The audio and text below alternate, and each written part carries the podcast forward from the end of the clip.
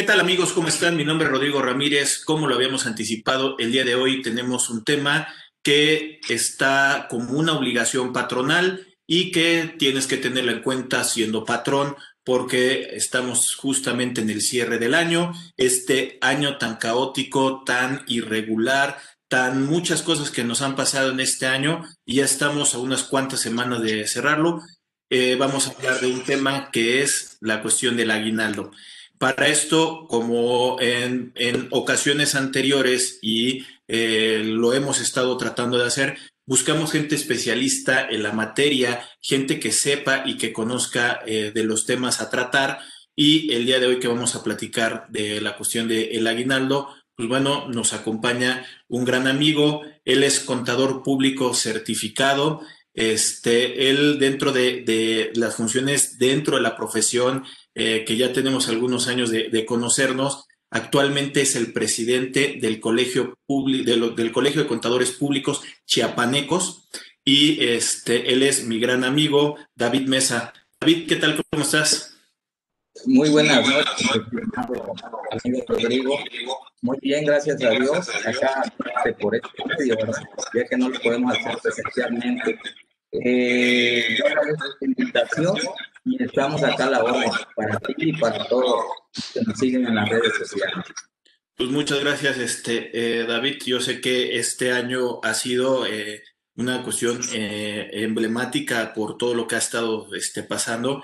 Y lo que estaba comentando es, me da mucho orgullo que este, hayas tomado justamente la presidencia del Colegio de Contadores Públicos Chiapanecos y que eh, los mismos eh, amigos y colegas que tengo allá en, Chiapas eh, dicen pues toda la evolución que han tenido y de las cosas que han tenido que evolucionar como colegiado y el día de hoy este ya también este con la cuestión del cierre que nos ha tocado a todos una evolución y ustedes se han estado evolucionando y este con los eventos que han tenido creo que al final de cuentas eh, han salido eh, adelante y eso por la amistad que tengo con muchos colegas allá eh, en el colegio, amigos, hermanos, este, que, he compartido ya también muchas pláticas que me han estado invitando, pues bueno, se ve que justamente esta evolución que han tenido.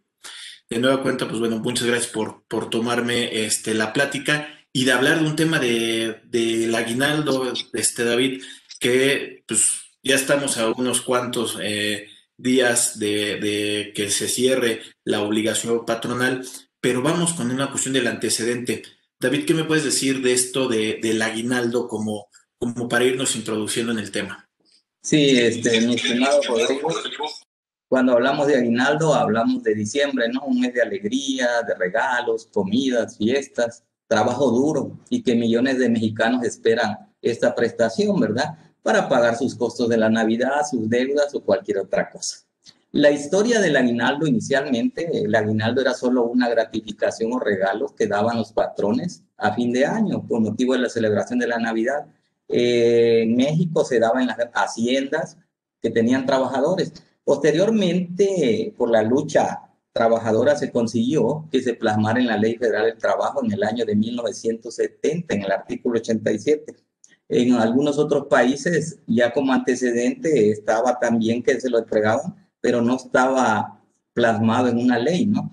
Acá en México surge a partir de 1970 este logro, ¿no? Te decía, anteriormente era un regalo que recibía el trabajador de su patrón, pero nada, no le daba esa certeza jurídica de que un año se lo podía dar y otro año no. Así es a grandes rasgos la historia. Ahí un poquito, David, con lo que estás diciendo justamente de la evolución y, de que es ya es un derecho que está plasmado dentro de una ley federal del trabajo, debería yo también incorporar o hacer una, una precisión de que para efectos de la ley federal del trabajo existe o debería de existir una relación laboral, que solamente los trabajadores que tienen relación laboral son los únicos que podrían tener ese derecho en cuestión del aguinaldo. La relación subordinada, estamos hablando que existe un patrón, existe un trabajador y entre ellos hay una relación a cambio de su esfuerzo y trabajo eh, o del producto de algo que estaría designando propiamente el patrón, a cambio viene la cuestión de un sueldo y como ayuda por todo el, año que estuviera generando, este, le da justamente este, esta bonificación que se llama gratificación anual y que nosotros conocemos como una cuestión de, eh, de, aguinaldo. Pues ahora sí, este, David, que me dijeras cuánto es, este, fecha de cuándo se tiene que entregar. Sí, esta prestación deberá pagarse. La Ley Federal del Trabajo dice antes del 20 de diciembre. En esta ocasión, en 2020, lo tendrán que pagar los patrones a más tardar el sábado 19, porque 20 cae domingo y deberá ser entregado. Bueno, el monto mínimo que debe pagarse y que dice la ley federal del trabajo como mínimo son 15 días de su sueldo, una quincena. Eh, eso no quiere decir que el patrón no dé más. Lo veo difícil. Una por la situación del COVID, ¿verdad? Los eh, empresarios se han tambaleado y desgraciadamente eso no le quita la obligación de darlo, ¿no? Eh, otra de las cosas por qué el patrón no se motiva a dar más. Desgraciadamente eh, apoyamos al trabajador dándole más, pero no hay los estímulos fiscales. A ver, yo doy de más de 15 días, me cae el seguro, ¿verdad? Oye, por el excedente me vas a pagar cuotas, me cae la ley de, de ICR, me vas a pagar más ICR. Entonces, le desalienta al patrón que dé más. Entonces el patrón, con la situación económica y las trabas fiscales, dice, pues doy lo que marca la ley, ¿verdad? Ese es el único problemista que a diferencia del trabajador de gobierno, del sector público, le da más días, pero sí se debe dar a más tardar el sábado 19. Ahí, David, como dices, eh, sería una fecha límite el 20 de diciembre, pero eh, muchos de los patrones, y esto también un poquito con otros sexenios, lo han adelantado el fecha de pagos con lo, el famoso de buen fin, ¿no? que te hacen un poquito gastarlo con este antes para efectos de que no se le complique todo el patrón hacer un solo pago en estas fechas.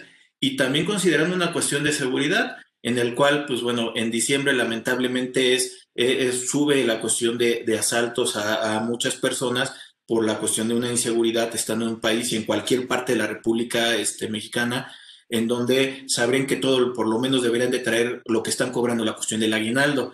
Entonces, muchas veces lo que me ha tocado ver que los patrones o son de las recomendaciones que se llegan a dar es que lo den anticipadamente estos pagos para efectos de poder disminuir riesgos de que lo puedan perder y que también puedan aprovechar este, los pagos en, en, este tipo de programas de buen fin sin que se embarquen, ¿no? Porque estamos hablando que, que luego pues mete la cuestión de las tarjetas y que también es, una, eh, es, un volado, una moneda al aire, ¿no? Porque se gastan el aguinaldo en noviembre y ahora en diciembre pues ya no tienen este dinero para la fiesta y todo, independientemente de su sana distancia o de, la, de lo que dice el gobierno que hay que tener, eh, no hay que hacer tantas reuniones o que haya mucha gente, pero en otros años era, eh, mucha gente ya estaba este, endeudadísima y, con pantallas y con todo y ya ni siquiera la cuestión de aguinaldo. Sí, fíjate que hablando de eso se dio en el sector público.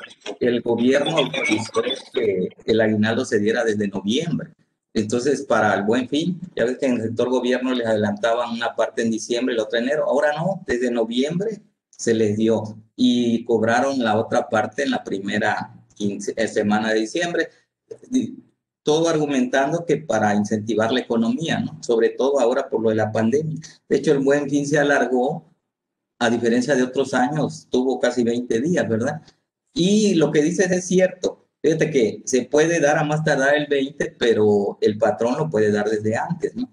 Y eso no limita eh, a que el pago lo pueda hacer hasta en, dos parcialidades, dependiendo, ¿no? Y como dices tú, no dejarlo todo al final porque la situación está difícil para el sector patronal y el desembolso también.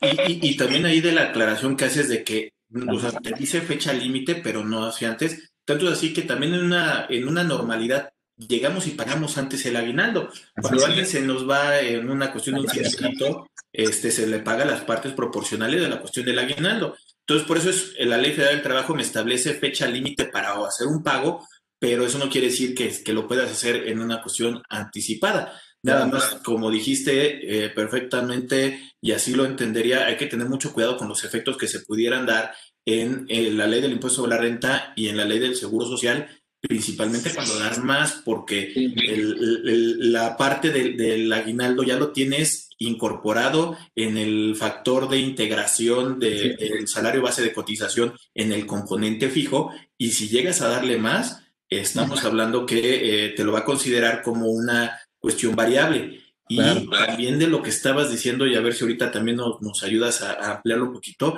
el riesgo de que eh, como, como trabajador que le estás pagando el aguinaldo mayores cantidades y ya lo llevas en diferentes años entregándole y el día de hoy no te alcanza para nada más para darle 15, ya tienen los trabajadores un derecho adquirido. Entonces se puede llegar a complicar el día de hoy a un patrón cuando les, le, de buena fe le ha entregado a sus trabajadores más de lo mínimo que me dice la ley federal del trabajo. Sí, desgraciadamente dicen que la costumbre se vuelve ley, ¿verdad?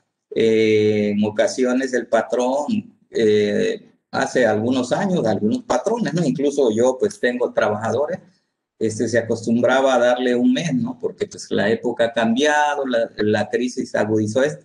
Pero tienes razón, eh, llega un momento en que ya le das los 15 y, el trabajador ya, lo ve como obligación, ¿no? Y como dices tú, hasta puede presentar una demanda, aunque esta no proceda porque pues está dentro de los, de los límites que te marca la, ley federal de trabajo, pero sí causa molestia a ambas partes, ¿no?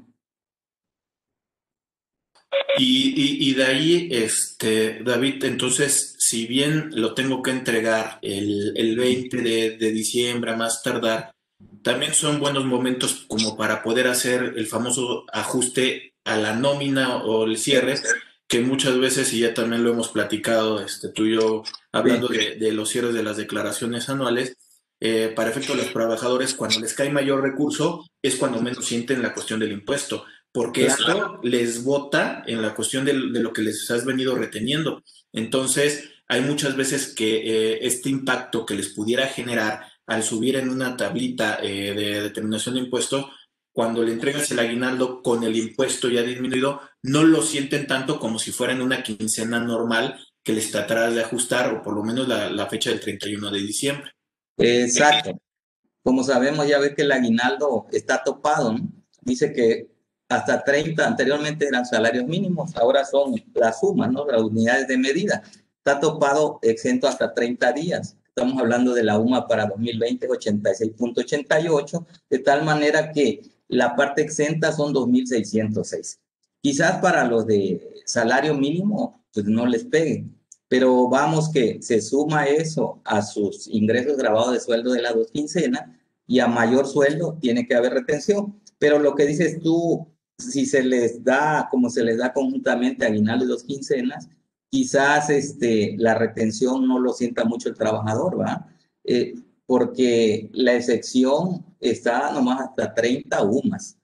Mayor salario, pudiera haber retención, ¿no? En promedio, los de 2.700 para arriba les retienen un poquito. Así es. Y, ahí también es otro efecto por el subsidio para el empleo que pudieran tener los trabajadores, que eh, muchas veces este, todavía les queda una cuestión de, de efectivo pero muchas veces cuando llega el aguinaldo o, al subirse eh, a, un renglón de la tarifa, podría ser que ya no les tocara la cuestión de subsidio. Y eso, volvemos a lo mismo del ajuste a los trabajadores, se vuelve un poquito problemático porque ¿cómo les explicas que por qué le estoy haciendo una retención mayor a, los trabajadores?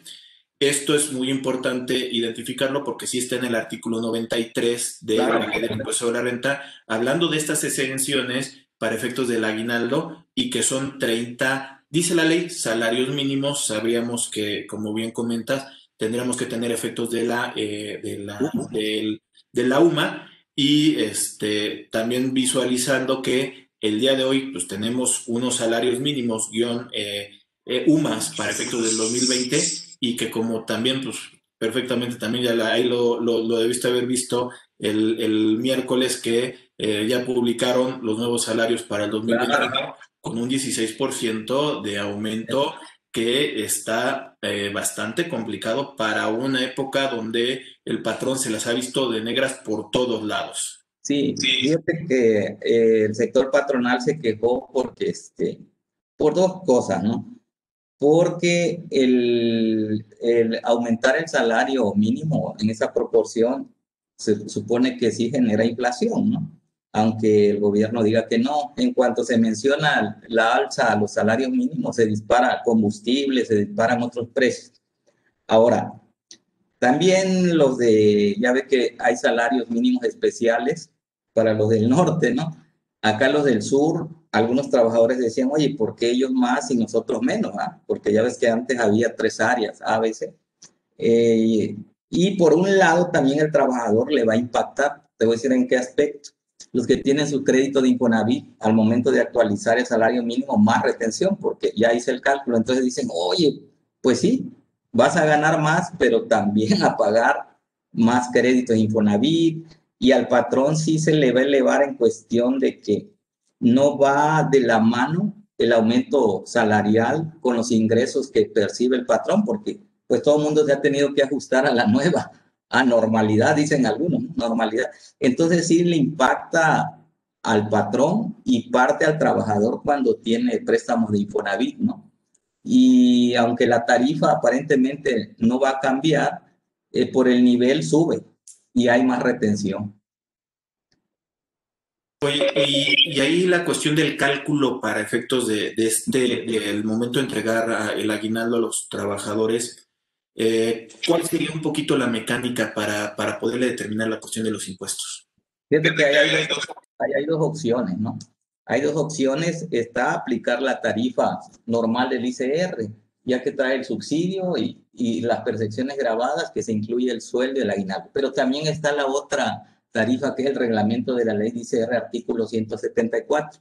En la práctica, cuando tus ingresos de trabajador promedian son más altos, conviene aplicarle la tarifa del 174 y cuando son medianos se aplicaría la otra. La mecánica, independientemente de la primera, es que dice que sumes sus ingresos grabados de diciembre con la parte grabada del aguinaldo.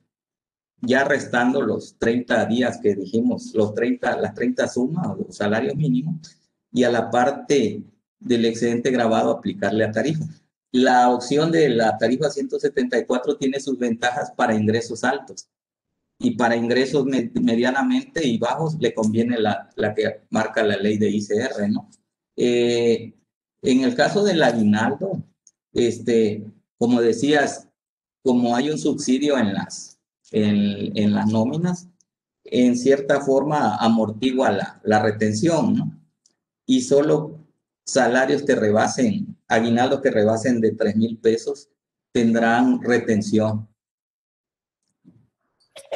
Y entonces, si bien no estoy entendiendo lo que, lo que acabas de decir, este, eh, David, es importante identificar antes de a ver si les puedes aplicar esta opción que me dice el reglamento, ver primero si yo tengo la obligación de hacerles el ajuste a la declaración anual a los trabajadores, ah, de los que tienen menos de 400 mil pesos de ingresos, o de los que me emitieron una cartita diciendo que van a presentar su declaración anual y que ellos no les voy a hacer la cuestión del ajuste, es, sería apropiado de ver cuál es el menor impacto para que llegando a su declaración no les vote muchísimo saldo a favor. Pero para los demás que sí están abajo de los 400 mil pesos, que no, no se preocupan por ver la cuestión de su declaración o disminución de las deducciones personales, pues ahí sí es que sea la cuestión del reglamento, pues ya no tiene tanto sentido, porque ya lo estás ahora sí que acumulando todos los ingresos que tuviste en el año, le estás determinando su declaración y estarías tratando de ajustarles con las retenciones o eh, ver cuál es la forma de poderles regresar un poquito eh, las retenciones que le diste de más con este, la cuestión de la modalidad de que se los puedes entregar en el siguiente año y esa famosa compensación contra los trabajadores. Pero sí es importante primero ir identificando cuáles son los que sí serían propensos a ver en qué momento les puedo hacer una retención y en una cuestión optativa, ¿no? Exacto, porque hay trabajadores que tienen deducciones autorizadas y antes de terminar el año solicitan por escrito que no les hagan cálculos, ¿no? Porque van a presentar sus anuales ahí ya pasa uno de largo, pero está el promedio de los que decimos que les basta con que les retenga el patrón porque no tienen más que ingresos de salarios o no tienen otra actividad. Y sí ir viendo en el ajuste si sale a, a favor o, o, se le retiene, ¿no? Porque ahí también a veces el trabajador pide una explicación. Desgraciadamente, los trabajadores no, no son contadores, ¿verdad? Entonces hay que a veces explicarles de una manera el por qué causó retención. Como dices tú, si se los descuentas en diciembre no hay problema, pero si se los vienes descontando allá en enero en la cuesta, híjole, se pone difícil, ¿no? La situación. Sí, yo, yo, digo que hay dos momentos en que se puede ajustar eso, que es en mayo cuando se les da la cuestión de, de la PTU, para ir nivelando un poquito la cuestión de los movimientos y justamente en diciembre al momento de presentar la cuestión de las declaraciones anuales o al final de cuentas, aunque no, puedes llegar a hacer algunos movimientos de ajustes para todos los trabajadores para efectos de que no tengan unos impactos muy, muy fuertes. Así es. déjame también retomar algo que dijiste hace ratito en la cuestión del Infonavit. Seguramente eh, por todos los clientes que también manejas eh, y has visto que las retenciones de las amortizaciones de los créditos del Infonavit, como bien lo comentabas hace ratito, tienes un impacto del tener la cuestión del, del, del, salario mínimo, pero me ha tocado que hay con coeficiente, con UMAS, con salarios mínimos y la cuota fija. Exacto. ahora, o sea, te, te, va a tocar ver toda la cuestión de, de diferencial, sí. pero si es este ver que los que están con salarios mínimos si van a tener una cierta re, repercusión, nada más para efectos de, de, aclarar un poquito la, la, cuestión del punto, ¿no? Y luego, este, no solo es en la retención de crédito, la deuda, el Infonavit, cada que sube el salario, la actualiza. Entonces, su capital que deben se les va a incrementar, ¿no? Amén de la retención que va a ser mayor, su monto sube. Entonces, este, sí repercute. Ahí es donde hablamos de que si bien el gobierno dice que no hay inflación, pero tiene otro impacto, ¿no? Otro impacto que, digamos, momentáneamente no se ve. Eh, también acuérdate que las, las, este, aunque las multas las pasaron a UMA, también la UMA la van a actualizar, entonces este, eh, también impacta el incremento del salario mínimo porque incrementan las multas. Aún cuando el UMA está, la UMA está abajo del salario mínimo, se va a actualizar para 2021. Y, en, y, y, para efectos entonces, también para poderlo aclarar, eh, ¿qué efecto tenemos en el, en el Seguro Social eh, la cuestión del, de, de, este aguinaldo? Sí, en, en el caso del, del, Seguro Social que estábamos hablando al principio, cuando das tus 15 días ya lo incluimos en el factor, ¿no? Donde viene su prima vacacional, su salario de integrado ahí no hay problema. Ahora, para efectos del incremento del salario mínimo, se supone que eh, está exento de que se retenga al trabajador, más sin embargo, como hay salarios mínimos profesionales también, entonces este, sube la base de cotización, eh, tanto para los que ganan más del mínimo pues ya ves que es tripartita la cuota, ¿no? Una parte aporta el patrón, otra parte el trabajador y otra parte el gobierno. Para ahí, digamos, la, las cuotas, los porcentajes no van a cambiar, pero sí la cuantía en cuanto a que se eleva el salario mínimo, un 15%. Oye, David, y este, para efectos también de, de, de, de ver, ahorita como dices, del impacto que puede tener en el seguro social, al momento de determinar una cuota eh, o un factor fijo, eh, sí. puede ser una partida que conoces, si yo sí tengo un plan de, de, prestaciones donde le digo que le voy a dar mayor número, eh, desde un principio sí se tiene que jugar dentro de o considerar dentro de este, de este factor. Y también es importante hacer la aclaración que para efectos de determinar el salario con el que se determinan esos famosos 15 días o lo que le quiera dar el, el, el patrón de más, tiene que ser eh, todo lo que se le pague de prestaciones al trabajador. Entonces, claro, no solamente claro. es el famoso sueldo, para efectos del de, aguinaldo, tendrá que ser considerado todas las que son las prestaciones para Así poder es. determinar el salario diario integrado para efectos claro. de el, la Ley Federal del Trabajo, que tendrá que ser muy similar al el salario base de cotización para efectos del Seguro Social, pero el aguinaldo es sobre el salario diario integrado, eh, todas las partidas, no solamente el sueldo, porque también me ha tocado cuando hacemos revisiones del Seguro Social que luego el aguinaldo no lo están considerando completo. Exacto. Y, fíjate que amén del, del, del INS Infonavit, repercute en el impuesto sobre nómina, este, los incrementos de salario este, van a incrementar aunque, bueno, en algunos lugares acá es el 2%, creo que en la Ciudad de México es el 3, ¿verdad? O 4, pero sí va a repercutir la alza de, del incremento de los salarios. Entonces, por ahí, David, si bien es, es, una partida que podría ser muy sencilla de, de, de entender, eh, el poderla pagar, el poderla eh, irla monitoreando este, hasta contablemente haciendo una provisión de acuerdo al 3 como un beneficio de los empleados este, a corto plazo porque la terminas pagando en, en dentro del año. Eh, creo que tienes que tener muchas particularidades o de muchos parámetros, ¿no? Ley Federal del Trabajo, Ley del Impuesto a la Renta, Ley del Seguro Social, de Infonavit, leyes locales, eh, te confirmo, por lo menos en el Estado de México y en la, Ciudad de México es el 3%. Ahí, cada uno de los estados tendrá su diferente eh, cuestión de impuesto, pero sí es una cuestión de, de, de, estar viendo muchas cosas en cuanto a este, este pago del aguinaldo y hasta la cuestión de las fechas. Sí, lo que, desgraciadamente quisieron encuadrar todas las leyes, ¿verdad? Eh, tal vez para la ley de ICR logro encuadrar y pudiera, pudiera darle al, al, trabajador otras prestaciones adicionales. Y digo, ya la hice, pero por acá me brinca el INS y el INS me quiere meter todo a salario base cotización, ¿verdad? Me cae la Secretaría de Finanzas, para ellos todo pago que le deja adicional al trabajador causa impuestos sobre nómina. Entonces, no tenemos una simetría en todas las leyes, ¿no? Por un lado, dice yo deduzco más y me lo permite la ley ICR, pero por otro lado, pero el INS me va a cobrar. y eso me repercute en Infonavit, en la Secretaría de Finanzas. Entonces, es difícil, es difícil. Al no haber estímulos fiscales, ya ve que este, anteriormente había un plan de previsión social, ¿no? Ahora lo llevaron a proporción y como no hay estímulos fiscales acá en México, habrá países que entre más trabajadores contratan, tienen un estímulo fiscal. Acá no hay estímulos fiscales, salvo el de los de con personas con discapacidades. Y para que se beneficie el patrón con esas personas de discapacidades tendrían que ser varios, porque si yo meto uno no pinta, ¿verdad?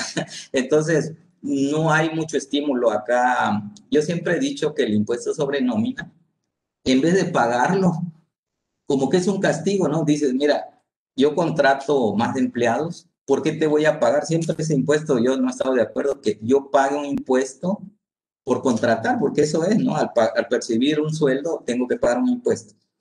Y no da el gobierno esas facilidades que me dijera, si contratas en este año tantos trabajadores, tienes derecho a, no sé, una promoción, disminuyeme tantito el porcentaje, ¿verdad? Estamos en un país que todo es recaudatorio y nada de, de alguna excepción. Y, y, en otros sexenios intentaron hacerlo, ¿no? Pues tenían las zonas este, económicas exclusivas, justamente en el sur, donde que contratadas trabajadores sí les daba ciertos beneficios y hasta el tema de impositivo de impuestos iba y se pero lamentablemente cuando entra este nuevo gobierno, pues obviamente le echan para atrás, algo que, que creo que hubiera funcionado justamente para efectos de la zona sur, que habían varias zonas exclusivas este, allá en donde estaban, que hay, hay lugares que no era, no era todo el estado de Chiapas, sino era solamente algunas focalizadas, y aparte estaban viendo empresas para ir a, a, poner infraestructura, se veía que iban para allá, y lamentablemente, pues como dices, eh, pues no somos un país que realmente motivemos la cuestión del empleo, aunque eh, y no solamente este gobierno, sino también los anteriores, cuando se generan empleos que son los inversionistas lo que lo están haciendo, ellos se cuelgan la medallita de que han generado tantos empleos, cuando realmente no es... privado. Lo que se logró ganar este, en esta reforma es que ya ve que había los, algunos municipios de la zona frontera del norte, la excepción de, de bajar la tasa del IVA y del ICR se, se logró acá en el sureste, ¿no? Con algunos municipios de la frontera de Chiapas, este, Mérida y las zonas libres que va a haber en, allá en Chetumal, eso en cierta manera va a impactar en, en la inversión y en la economía, ¿verdad? Porque este, se estaba, la petición era porque en la zona norte eh, habían reducido la tasa del IVA al 8 y la ley dice, a partir de este año ya también en el sureste va, va a ser el tratamiento parecido al, al de la zona norte, ¿no?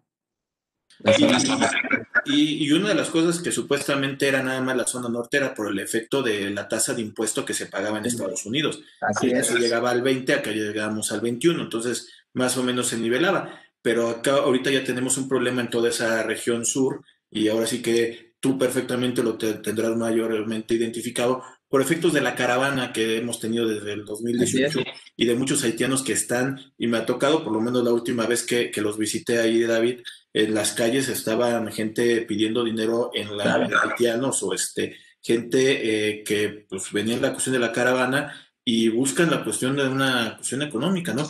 Donde lo que tienes que ver es darles empleo en una realidad. Yo sé que también muchos mexicanos necesitan el empleo, pero hay, a ellos hay que darlos porque eh, ellos son los que al final de cuentas pudieran estar buscando una necesidad y verterse en mucho tema delictivo. Entonces hay que también tenerlos ocupados. Eso sí está muy complicado y es ver la forma. Y sí, este gobierno como que no, o sea, es mi, sería mi percepción, tampoco no motivar al inversionista como debería, este, pues obviamente es, en lugar de abrir, estoy cerrando.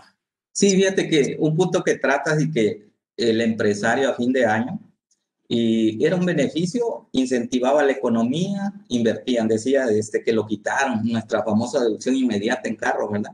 Que a partir de que se incorporó este gobierno la quitó, ayudaba mucho fiscalmente, este, porque existía la deducción inmediata de los carros, ¿verdad? invertía, elevaba la economía porque las agencias empezaban a vender carros y era un círculo positivo, ¿no? Eh, se quita acá, eh, argumenta el gobierno que era una planeación agresiva. No creo porque este, es legal y estoy haciendo que circule más dinero al comprar, ¿verdad? Eh, eso ayudaba mucho, también ayudaba hace años cuando compraba mercancía y todos eran los pocos estímulos por decreto que había. Me preguntaban este año si, pues no, no hay ni en la ley de ingresos, no, no, no hay deducción inmediata. Y yo siento que sí era benéfico, no solo para el empresario que vendía, ¿no? sino que yo siempre he dicho, y así era la opinión del SAT antes, dice, mira, ok, no me estás pagando impuestos, pero estás invirtiendo, ¿no? Porque estás invirtiendo, comprando bienes, comprando maquinaria, eso es bueno. Pero ahora ya no lo ven así, ¿no? Y por eso quitaron la famosa deducción inmediata. Pues sí, lamentablemente eh, vienen también otros efectos, pues también perfectamente lo sabes, eh, la, eliminación o modificación en la cuestión del outsourcing, que ya la pasaron en el análisis del siguiente año y que obviamente vamos a tener muchos impactos, ¿no? Lamentablemente mucha gente eh, utilizó esquemas muy agresivos donde sí le estaba perjudicando al trabajador y a la, a la cuestión de pago de los impuestos, que pues qué bueno que lo estén haciendo, pero hay formas, ¿no? Otra vez al empresario formal, a las outsourcing especializadas, eh, le estás poniendo ya ahorita o se prevé una eh, reforma para ellos de que se tienen que reinscribir a la Secretaría del Trabajo. O sea, vienen mucho más cosas que no creo que sea tan fácil el estarlas cumpliendo para una empresa de outsourcing formal y que muchas que utilizaban esas insourcing por una cuestión en una realidad de disminución de PTUs, de, este, de, de controlar eh, primas de grados de riesgo, que evidentemente sabemos que está mal, eh, pero pues era una forma de que los empresarios pudieran este, fondear algunas cosas y generar empleos, pues ahora sí que como dicen, se ve que ya se les acabó y va a venir eh, diferentes cosas este, el próximo año donde no solamente va a ser una, una cuesta de enero, ¿no? Sino que posiblemente va a ser una cuesta hasta junio o julio del siguiente año. Sí, fíjate que, fíjate que eso que habla de la outsourcing, si bien es cierto, estaban las que nomás simulaban, pero sí existían los corporativos de empresas que eran outsourcing buenas. Entonces acá lo que faltó fue un filtro, ¿no? No medirlos a todos con la misma vara, ¿no? Porque se ataca, pero se ataca a las que estaban formalmente establecidas, legales, digamos, ¿no? Eh, si bien es cierto, como dices tú, se ataca que las esas outsourcing le quitaban las prestaciones a los trabajadores y todos estábamos de acuerdo que eso no era justo. Pero había outsourcing que no pasaban a traer los trabajadores, era para efectos de planeación de la empresa, de diferir impuestos, ¿verdad? Lo voy a ir pagando. Y acá les cerraron, le están cerrando las puertas a, a todos. Parejo, ¿no? Y, y, eso también porque eh, pues ha sido síndico eh, también durante mucho tiempo, este David, y has visto todo ese tipo de efectos, ¿no? También por el vínculo que has tenido este, en la cuestión ahí del colegio con otros este, también presidentes que también pues ahí eh, los estaré saludando ahorita que seguramente nos van a estar este, viendo sabríamos que este, eh, ha sido muy complicado este, todos, todos estos tipos de, de años eh, justamente en ver eh, para ayudar al empresario y por todas las cuestiones que se están haciendo. Fíjate que para efectos del IN, cuando empezó la pandemia, ya ves que emitió el Consejo Técnico un comunicado que no iba a emitir el INS actos de fiscalización, mientras la Secretaría de Salud no determinaría que el fin de la pandemia. Eh, resulta que acá en lo que es Campeche, Veracruz y Chiapas estamos en semáforo verde. En cuanto activaron el semáforo verde, la autoridad precisamente hizo valer sus facultades. Pues empezaron las auditorías de la Secretaría de Finanzas, el INS, eh, incluso eh, hasta el SAT, ¿no? Y yo así de manera informal les digo, oye, pero no, dices que ya nos internamente nos dijeron que ya podemos empezar toda vez que acá ya estamos en semáforo verde. Eso del semáforo verde, digo, está disfrazado, ¿no? Porque la autoridad, aunque es fin de año, y este, ya no esperó para el otro año, eh, agarró con todo, ¿no? Por, basándose en que estamos en semáforo verde. ¿no? Eh, fue tan bueno porque la economía se tambaleó, algunos negocios que cerraron en marzo ya no abrieron ya no abrieron, pues tuvieron meses y no sostuvieron las rentas, ¿no? Los pocos negocios que se mantienen este, están trabajando al 20%, la zona hotelera, restauranteros, y el acoso de la autoridad eh, molesta al empresario porque dice, mira, estoy tratando de no despedir a mis trabajadores. Con lo poquito que logro mantener me molesta la autoridad. ¿no? Y se les ha dicho saber, oye, pues, pero sabemos que la autoridad no tiene sentimientos y aprovechando lo del semáforo verde, pues está fiscalizando. y, yo, yo, pensaría que el próximo año va a estar más complicado justamente sí, este empresario. sí, vienen mucho más este, cosas. Oye, David, permíteme a decirle a la gente que nos está viendo que se suscriba al canal de YouTube de Rodrigo Ramírez Venegas, que estamos subiendo contenido que creo que les puede llegar a servir y que lo que buscamos es traer gente especialista o que conozca eh, el área, la materia como el día de hoy que nos acompaña el contador público certificado David Mesa, eh, presidente eh, actual del Colegio de Contadores Públicos Chapanecos, y eh, también que nos proporcionen por ahí un like en la página de, de Facebook, que estamos subiendo diferente contenido. David, muchas gracias por el día de hoy, por compartirnos este conocimiento, esta charla tan amena justamente para ir este, peloteando bastantes cosas sobre el tema del aguinaldo y también el, enfoque que le, le, pudimos dar un poco de, la cuestión del, sueldo. No sé si eh, nos quieras compartir este, algo de algún evento que puedan tener este, aquí hacia la fecha y este, también eh, el que nos pudieras ir diciendo en unas palabras conclusión del tema, David. Sí, hablando por ahí este, en el aguinaldo, eh, tal vez no tocábamos qué pasa si estoy incapacitado por el INS o ISTE, ¿va? Si tengo derecho a recibir aguinaldo, por supuesto, salvo que las incapacidades por enfermedad van a ser descontadas. A diferencia de las de riesgo de trabajo y la de maternidad y paternidad. También las faltas injustificadas, que a veces el patrón las omite, ¿verdad? Porque nadie se apega al 100% a descontarse. Ahora, la otra es que si ojalá y no le pase, pero antes del aguinaldo fallece el trabajador. Es bueno que lo sepa la esposa, concubina o hijos que tienen derecho al aguinaldo. La primera instancia, ir con el patrón. En caso que se lo niegue, tendrían que ir a la Procuraduría de Defensa del Trabajo. Son detallitos que se dan en la, en la vida real, ¿verdad? Y la otra, es la sanción que existe para el patrón. El hecho que no lo dé el 20 no quiere decir que ya lo van a multar siempre y cuando llegue un acuerdo con el trabajador, ¿no? Por la situación que está económicamente. Si aún así se lo niega, el trabajador tiene un año para hacer valer su derecho y denunciar ante la Profedet.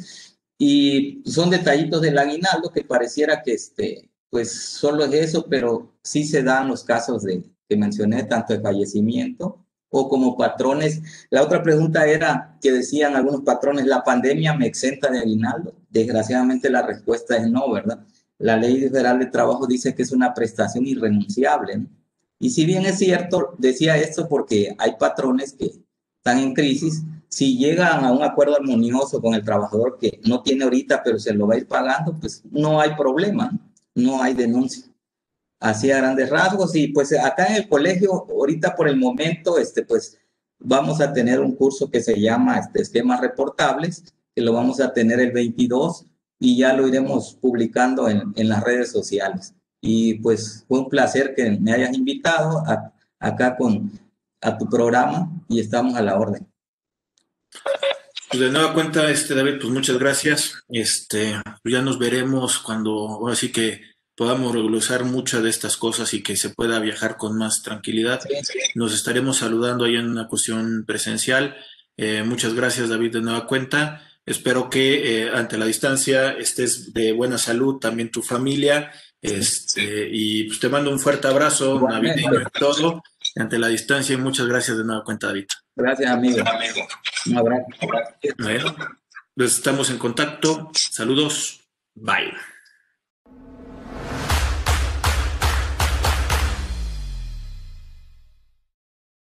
Si llegaste hasta aquí, te pedimos que te suscribas al canal de, YouTube de Rodrigo Ramírez Venegas y también que nos apoyes dándole like a la página de Facebook. Te recordamos que si tú quieres saber más de 10 datos rápidos que te pueden llegar a, servir en tu día a día, aquí, apriétale aquí, aquí lo estamos poniendo. Y también te sugerimos que le puedas dar like a esta lista que lo que te va a ayudar es a darte contenido de las entrevistas que estamos realizando a través del canal. Suscríbete.